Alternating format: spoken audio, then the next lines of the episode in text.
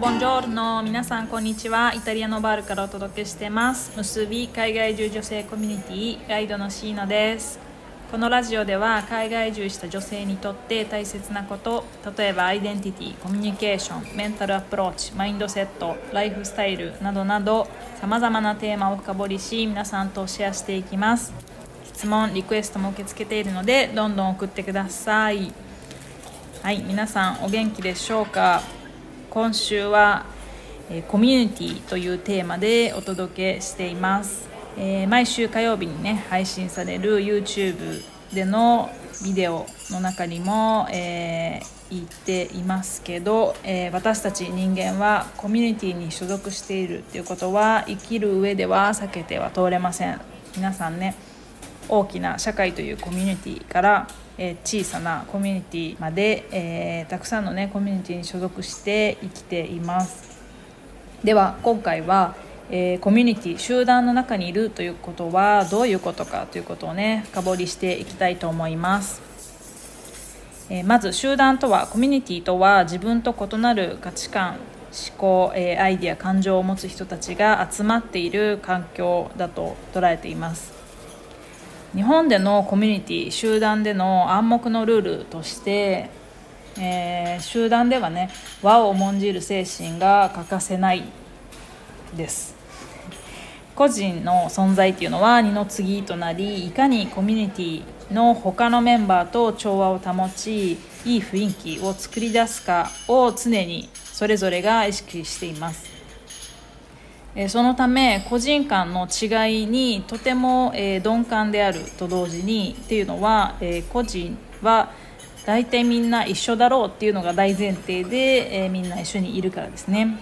なんですけどひとたび誰かが例えば和を乱すような発言そう見なされるような発言をした場合にはその違いっていうのがえとても大きく感じられてえそれに対してねとても敏感に反応するというような特殊な環境にあるなっていうふうに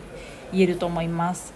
ではそんな、えコミュニティ日本のコミュニティの中で育った日本人が海外へ出て自分とは異なる価値観思考アイデア感情に加えて異なる伝統文化宗教価値観を持つ人たちと共生するにはえー、まず日本以外には自分たちと異なった価値観を持つコミュニティがあるということは知るっていうのをね当然として、え、自分たちが生まれ育ったコミュニティの価値観とその土台となっている文化宗教伝統などについて学ぶ必要があると考えます、えー、その理由はね大きく分けて2つあるかなというふうに思います。まず理由の1つ目は他者を許容して他者と共生するっていう第一歩は他者を理解するっていうことにあると思うんですけどその他者を理解するためにはその比較の対象となる自己自分たち自分自身っていうのを知ることが必要になってくると思います。19世紀の著名なねドイツの比較宗教学者であるマックス・ミューラーが、えー、一つしか知らぬものは一つをも知らぬということを述べて有名になったんですけど物事は比較して初めて、え真に理解できるというふうに説いたんですね。なので日本人であれば日本の文化伝統宗教などを学びそれがどのように現在の私たちのライフスタイルや価値観の形成に、えつながっているかっていうのを理解して初めて、え他の文化も同じメカニズムなので文化伝統宗教それらがえー、生み出している、えー、価値観っていうのを理解できるようになるっていうことになります、えー、もう一つの理由としては母国の文化宗教価値観といった自分のルーツを通して自分自身を知ることで自分を、え、文化的社会的な観点から客観視できるようになりそれが自分と異なる人々やコミュニティを尊重するという姿勢につながっていきます。意識的な自分界への理解や自己認識があれば自分と異なる人という違いを脅威と感じて排除しようとする気持ちも生まれなくなりさまざまなコミュニティに存在する文化や価値観は常に多様であるということも受け入れやすくなるでしょう。ということで違いを脅威として排除するっていう傾向は同時に自分自身の中でも、えー、起こり得ることなんですね。というのは日本で生活していた時の自分自身から今海外へ移住して、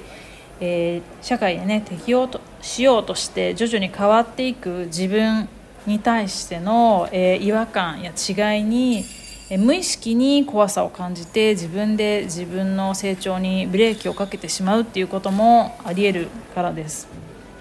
例えば海外でね日本人コミュニティに参加しているっていう場合の話をします。私が知っている限りでは海外での日本人コミュニティは日本社会のレプリカ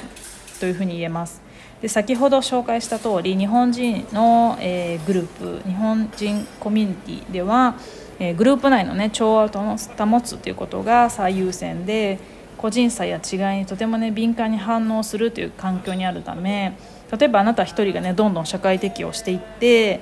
えー、そのプロセスの中で少しずつね変化していって例えば自己主張が強くなるとか自己表現が自由になるっていうね変化を感じられるようになるっていうことは他の人たちもそれに気づくわけですよね。他の人たちにとってはそれも違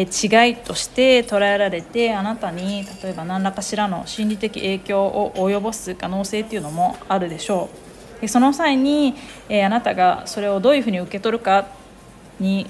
よると思うんですけどあなたの自己成長を妨げる悪影響っていうことが出てくる可能性もあるっていうことです。なんでその時に日本社会の知識とかそれらのにメカニズム心理的メカニズムっていうのを理解してれば自分の中の違いを脅威と感じてね怖いと感じて成長を止めるっていうことにはならないかなっていうふうにえー、思います、えー、人生には、えー、変化はつきものです怖さや苦悩を感じるっていうことは避けては通れないんですけど、えそんな時こそ少し立ち止まって冷静に自分自身や自分のルーツ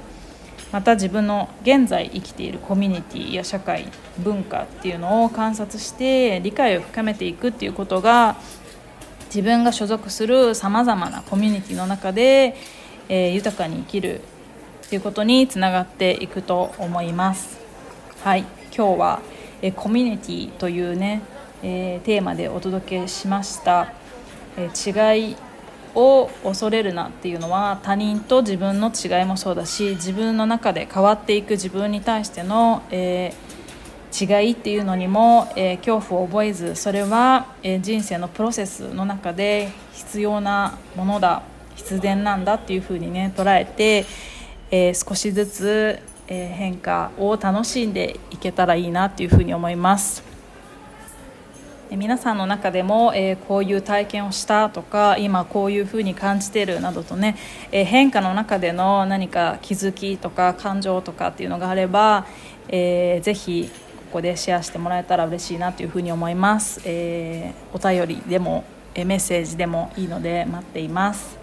はいでは今日も聞いてくれてありがとうございました。また来週お会いしましょう。Grazie mille ciao ciao